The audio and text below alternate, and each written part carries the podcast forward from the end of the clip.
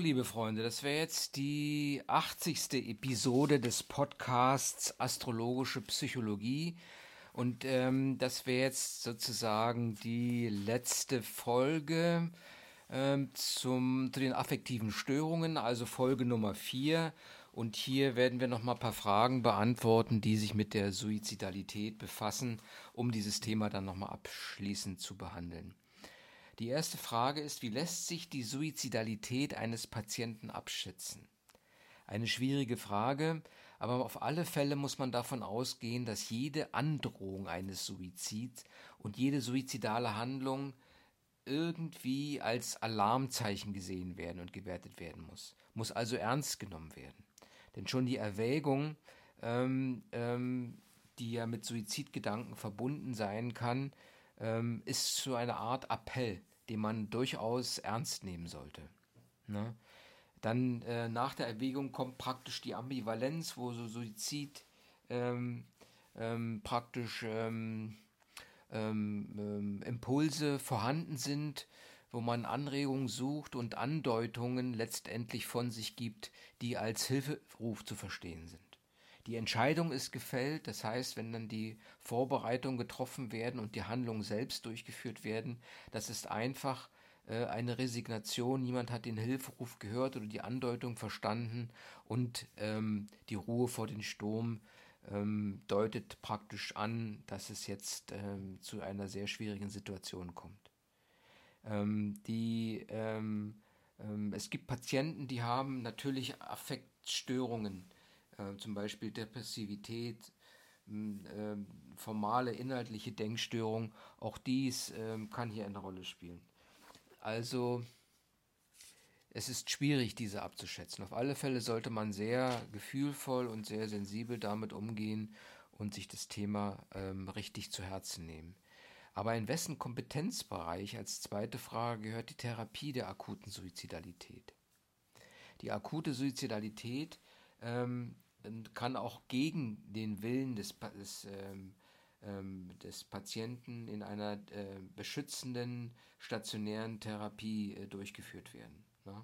Also der Heilpraktiker für Psychotherapie kann da überhaupt keine Rolle spielen.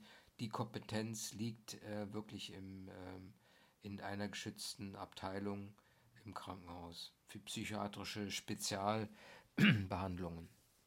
Welche Patienten sind nun besonders suizidgefährdet? Das heißt, äh, Patienten, die psychische oder andere chronische Erkrankungen haben, zum Beispiel Menschen, die ähm, in einer sozialen Isolation leben oder einfach eine äh, zunehmende Einsamkeit verspüren, Menschen, die berufliche oder zwischenmenschliche Probleme haben und ähm, sich sozusagen, die auf Bedrängnisse oder Notlagen zurückzuführen sind. Es gibt aber auch ähm, Menschen, die mit Integrationsproblemen zu kämpfen haben. Es gibt biografische Faktoren und klimatische Faktoren, äh, die auch hier äh, eine Rolle spielen können. Natürlich auch Patienten oder Menschen mit autoaggressiven und fremdaggressiven äh, Tendenzen, die plötzlich äh, zum Ausdruck kommen, wenn ähm, scheinbar unlösbare Lebenssituationen vor ihnen liegen. Das wären jetzt, sage ich mal, Patienten, die besonders gefährdet sind und welche psychischen Erkrankungen sind äh, mit, einer hohen mit einem hohen Suizidrisiko verbunden. Ähm, 90% aller Suizide werden auf dem Boden einer psychischen Erkrankung durchgeführt. Ne? Das kann eine depressive Episode sein, das können ähm, Abhängigkeitserkrankungen sein, schizophrene Psychosen, Persönlichkeitsstörungen oder einfach auch schwere chronische körperliche Erkrankungen. Sollte man das Thema Suizid offen ansprechen oder nicht? Ja, wenn man jetzt in der Therapie ist, sollte man auf alle Fälle den Suizidgedanken aber behutsam ansprechen. Den Patienten sollte man in seinem Leiden ernst nehmen und ähm, ähm, einfach herausbekommen, ob es Hoffnung gibt, dass es ihm eines Tages besser gehen könnte. Hoffnung bei ihm natürlich. Man sollte auf alle Fälle ähm, äh, klären, wie oft dieses, dieses Gefühl auftritt und ob er die Möglichkeit hat, sich mit jemand darüber auszutauschen. Ob es eventuell einen passiven Todeswunsch gibt oder ob man sogar schon, ob der, äh, ob der Patient sogar schon in der aktiven Planung ist. Man sollte verstehen, was ihm am Leben erhält und was, was ihm von dem Plan abbringen könnte. Welche Symptome und Verhaltensmerkmale signalisieren ein präsuizidales Syndrom? Ähm, man sollte auf alle Fälle die ähm, Symptome ähm, sehr ernst nehmen. Und vor, ähm, es gibt da die Einengung, das ist eine lebenssituative, psychosoziale, affektive oder kognitive Einengung. Das heißt also, der Betroffene weiß nicht mehr ein noch aus, er zieht sich zurück, er vereinsamt und isoliert sich. Ähm, äh, das Fühlen und Denken engt sich ein, weil Angst, Verzweiflung und Hoffnungslosigkeit dies einengen. Ähm, ähm, auch die Wahrnehmung ist dann nur noch teilweise oder eingeengt und zwar wird alles in einem negativen Licht gesehen. Auch die Wertewelt äh, wird eingeengt und es gibt nichts mehr, wofür es sich lohnt zu leben, als großes Problem für den Patienten. Das wäre das, das Phänomen der Einengung. Als zweites Phänomen ist die Aggressionsumkehr. Ähm, alles, all, alle Aggressionen, die vielleicht ähm, dazu genutzt werden könnte, um diese Einengung äh, aufzubrechen, wird nach innen gewandt und wendet sich gegen den Betroffenen selbst. Und dann kommt es halt zu den äh, Suizidfantasien. Auch die gehören praktisch zu den präsuizidalen ähm, ähm, Syndromen. Also diese drei Punkte. Einengung, Autoaggression und ähm, als drittes äh, die Fantasien hinsichtlich eines Suizids. Ähm, zur Epidemiologie des Suizids kann Folgendes gesagt werden.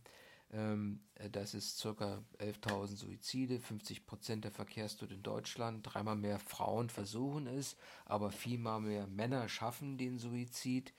75 bis 84 Jahre sind die gefährdeten Altersgruppen vor allem alleinstehende Männer. Äh, in den Jüngeren sind es vor allem die Mädchen 15 bis 30 oder jungen Frauen. Ähm, 50 Prozent derjenigen, die ähm, einen Suizid dann begangen haben, hatten mindestens einen Versuch vorher. Ähm, Suizide mit psychischen Erkrankungen sind 10 bis 30 Mal häufiger als ohne. Man hat ein vier- bis fünffache größeres Risiko, wenn man geschieden oder verwitwet ist. Die ähm, Personen, die Suizid begehen, stammen aus allen sozialen Schichten. Und man muss vor allem auch berücksichtigen, dass äh, Hinterbliebene äh, nicht selten auch Opfer von Suiziden sind. Der ähm, vollendete Suizid ist in Europa die, die neunte, äh, Toten, praktisch äh, steht an neunter Stelle der Todesarten. Und man hat festgestellt, dass in Kriegszeiten ähm, die Suizidrate sinkt und in Entwicklungsländern ist die Rate niedriger als in den Industrienationen. Das wären mal ein paar statistische Informationen zur Epidemiologie des Suizids. Ähm, was, ähm, was sind jetzt, welche Motive können sich hinter einer Suizidabsicht verbergen? Das hatten wir ja schon angesprochen, es können autoaggressive Tendenzen sein im Sinne einer Selbstbestrafung, eines Selbsthasses. Es können äh, fremdaggressive Impulse sein, man will sich an jemandem rächen oder ihn bestrafen. Oder es kann einfach nur ein, auf alle Fälle ist es immer ein Hilfeschrei, ähm, um aus einer scheinbar für den einzelnen Betroffenen unlösbaren Lebenssituation wieder ähm, herauszukommen.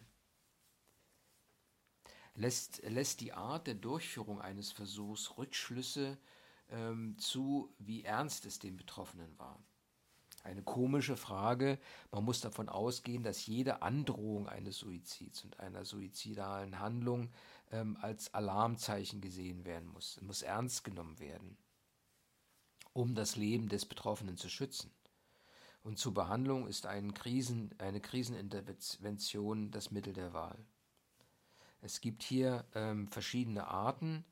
Ähm, ähm, Suizid ist die vollendete Tötung. Suizidversuch ist, wenn der Patient äh, rechtzeitig gerettet werden konnte. Und einzig bei dem Parasuizid ähm, kann man Rückschlüsse ziehen. Das war ein Suizidversuch ohne die äh, vorwiegende Absicht der Selbsttötung, mit der Hoffnung auf Rettung. Auf alle Fälle ist es eine Verzweiflungstat, um Aufmerksamkeit äh, zu erlangen. Was sind die spezifischen Merkmale der therapeutischen Krisenintervention bei suizidgefährdeten Patienten? Sie sollte vor allem sofort beginnen, ähm, sie sollte das äh, Patientenumfeld mit einbeziehen, ziehen. Ähm, ganz wichtig eine Fokussierung auf den aktuellen Konflikt. Ähm, wenn es einem gelingt, dann eine freiwillige Einweisung in eine psychiatrische Klinik oder die Überweisung an einen Psychiater oder, wenn es sich um eine akute Gefährdung handelt, um eine, eine Zwangseinweisung durch die Polizei vorzunehmen.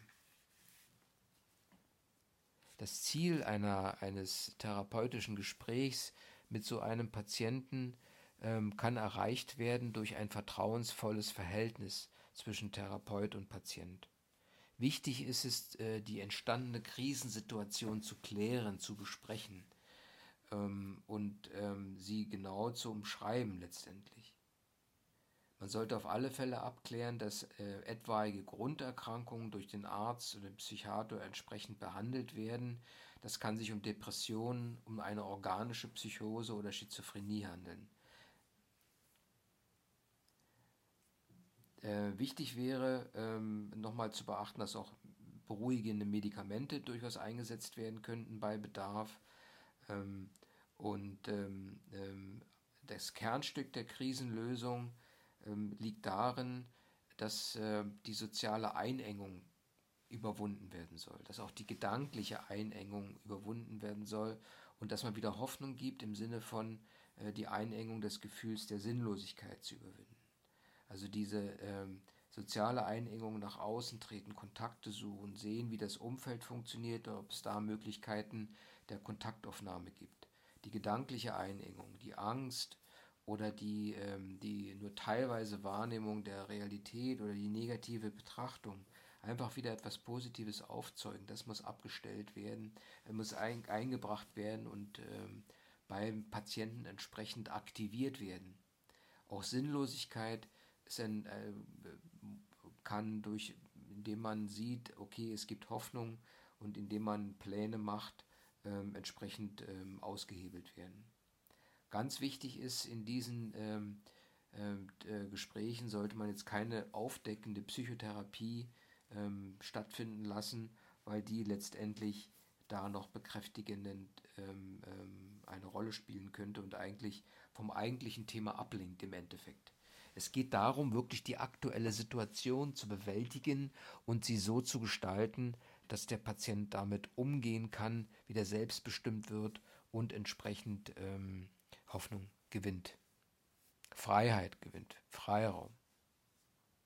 Wenn die akute Suizidgefahr abgewendet ist, sollte eine weiterführende Therapie oder Beratung angeboten werden, auf alle Fälle, um aus verschiedenen Gründen, um zu sehen, im Falle, dass sich die Situation wieder verschlechtert oder um einfach die getroffenen Vereinbarungen äh, zu sehen, inwieweit, inwieweit die weiterverfolgt wurden.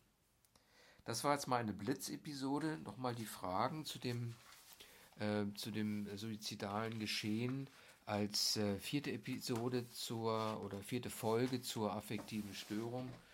Ähm, es ist jetzt die ähm, 80. Episode des Podcasts Astrologische Psychologie gewesen.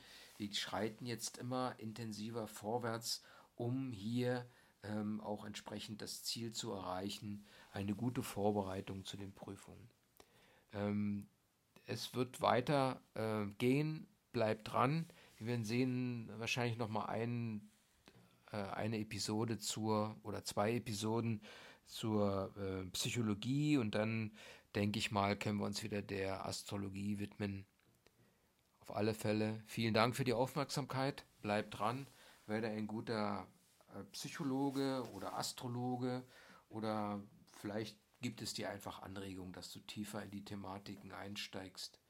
Es ist immer wieder, ähm, ich meine, ähm, gerade die Suizidalität ist ein, ist ein Extrempunkt, aber in diesen Extrempunkten zeigt es sich immer wieder worum es letztendlich geht. Ne? Wenn man hier äh, sich das mal anschaut mit den Einengungen, dann sind das ähm, Dinge, die einem äh, täglich sozusagen äh, geschehen können. Ne? eine Hoffnungslosigkeit oder Ausweglosigkeit in einer gewissen Situation, auch eine Hilflosigkeit, wenn man sich fremdbestimmt fühlt von außen. Man kann resignieren und verzweifeln. Und ganz wichtig ist, dass der Selbstwert äh, geschwächt wird. An dem muss gearbeitet werden und der muss gestärkt werden. Und das ist äh, sozusagen ähm, ähm, der Knackpunkt. Aber ich wollte noch mal auf eine Sache zurückkommen, das fand ich sehr gut. Da muss ich gleich noch mal gucken. Und zwar, ähm, dass der Ansatz eigentlich ist, dass man die äh, Menschen, die jetzt ähm, so solche Gedanken haben, dass man ähm, ähm, dass man weiß, dass sie nicht das Leben als solches ablehnen, sondern die Lebenssituation, in der sie sich gerade befinden. Und dass es eigentlich darum geht, ähm, die Entscheidungsfreiheit wiederherzustellen, indem man ähm, ihnen die Kraft gibt, die inneren und äußeren Zwänge aufzuheben. Und um letztendlich zu einer freien Willensentscheidung zu kommen. Also das heißt also, die freie Willensentscheidung ist das oberste Ziel eines solchen Gesprächs. Ja? Dass man einfach ähm, die Optionen zeigt und anbietet, wieder aus, diesem, aus dieser Sackgasse sozusagen herauszukommen. Das war jetzt nochmal ein Schlusswort. Alles Gute. Bleibt dran. Bis zum nächsten Mal. Dein astrologischer Psychologe. Tschüssi.